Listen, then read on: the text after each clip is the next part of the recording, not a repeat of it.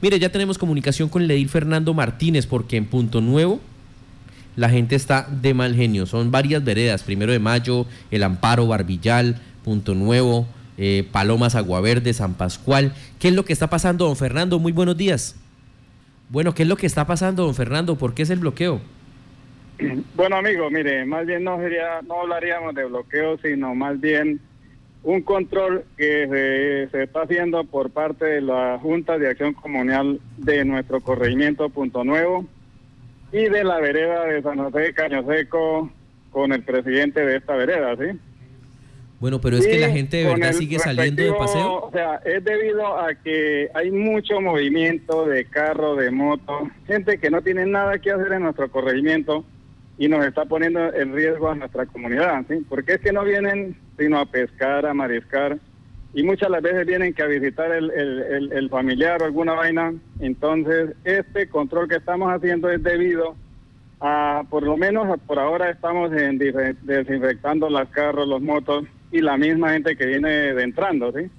Los que van saliendo, obviamente que si no tienen pico y cédula, pues ellos tienen que ser, tienen que razonar que, que hay un comparendo si no si no utilizan el, el, de, o sea, la, la, la, lo, que en realidad eh, la ley lo exige. Bueno, en, qué sitio, ¿en qué sitio se va a hacer este? Es porque hay mucho movimiento de carro y moto. ¿En qué sitio se va a hacer este puesto de control? Ya desde ayer estamos haciendo la pegadogía con la Junta de Acción Comunal explicándole a la comunidad. Es en la Y del Venado, más exactamente en el Romboy, o sea, en la entrada del corregimiento de Punto Nuevo. Sí, señor. ¿Han eh, ustedes eh, hablado con las autoridades para buscar también el apoyo a este control?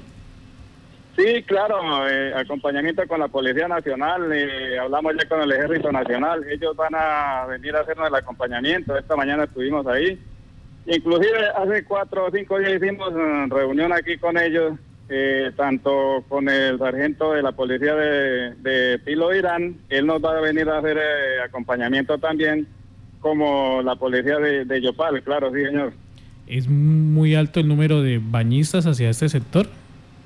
Claro, es que el problema es ese, o sea, eso fue lo que nosotros, o sea, yo como edil me corresponde eh, frentear esta problemática de acompañamiento porque nos preocupa, porque es que aquí tenemos más de 100 abuelos de mayores de 65 años y como ustedes saben, esta pandemia no, no, no es muy, muy peligrosa para ellos y para los niños y para todos. Entonces, debido a esto fue que resolvimos reunirnos con los presidentes y ponerle ese conocimiento y comprar una máquina desinfectante que ya que una cabina eh, que junto con la comunidad y los vinqueros de nuestro corregimiento nos colaboraron muy amablemente y compramos la máquina y es así que estamos haciendo ese control. ¿Cómo, cómo, cómo hacen, eh, digamos, para identificar? Pues bueno, muchos entre ustedes se conocen, pero eh, ¿cómo hacen para identificar quiénes sí son de, del sector o de sectores aledaños que utilizan esta vía? Mire, o sea, nosotros como diles obviamente conocemos muy bien el personal, ¿sí? la comunidad, eh, los finqueros, ganaderos, arroceros, ellos tienen un permiso, obviamente, ellos nos presentan el permiso como agricultores o como ganaderos o los mismos que pues que transitan ya trayendo el mercadito o algo así, pues ellos no tendrían problemas. Entonces ya, ya los conocemos muy bien, ¿sí?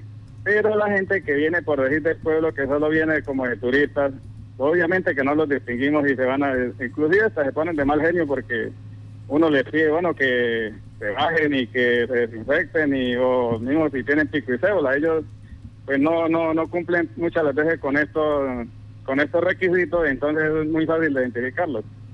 Pero eso sí quiero dejarles muy clarito que a partir de mañana sí tenemos la policía acá y se van a, a, a, poner comparendo. Entonces, debido a eso, es que me dirijo a ustedes, a esta importante emisora que es muy escuchada por la opinión pública. Entonces, para dejarles claro, acá en Punto Nuevo, en la entrada del corregimiento, en la Y del Venado, o sea, en el Romboy, ahí mañana vamos a empezar con los comparendos que la Policía Nacional muy amablemente nos va a hacer acompañamiento.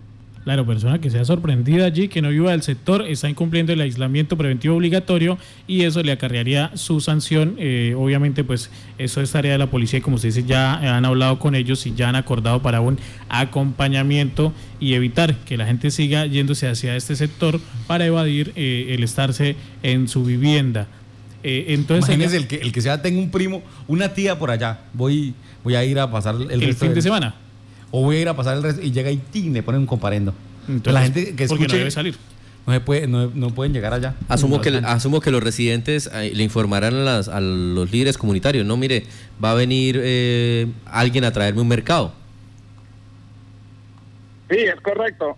Eso ya lo, o sea, eso es lo que estamos haciendo entre ayer y hoy, dándole a saber, bueno, si van a entrar, que no sea sino una persona, pero que venga a traerle un mercadito al papá, al abuelo o algo así. Para la desinfección. Pero ya que venga en la mañana, eh, se vaya en la tarde, al otro día haga lo mismo, o sea, como que no, no, o sea, no, no, o sea, eso, eso no lo podemos permitir porque entonces nos estaría incumpliendo lo que nosotros estamos haciendo. Nosotros estamos bregando a cuidar nuestra comunidad y la misma familia de nuestra comunidad está poniendo en desorden. Entonces este mensaje no solo es para mi corregimiento, sino para los 11 corregimientos de mi municipio y por qué no hablarlo por los municipios del departamento de Casanares. Yo soy vicepresidente eh, municipal de Azovillos y me compete hablar de los 11 corregimientos porque esa es mi, mi jurisdicción, ¿sí? como vicepresidente municipal de Azovillos. Y esa es mi preocupación, porque es que estamos preocupados, amigos periodistas, es porque esto no es un juego, esto es una problemática muy difícil, muy compleja.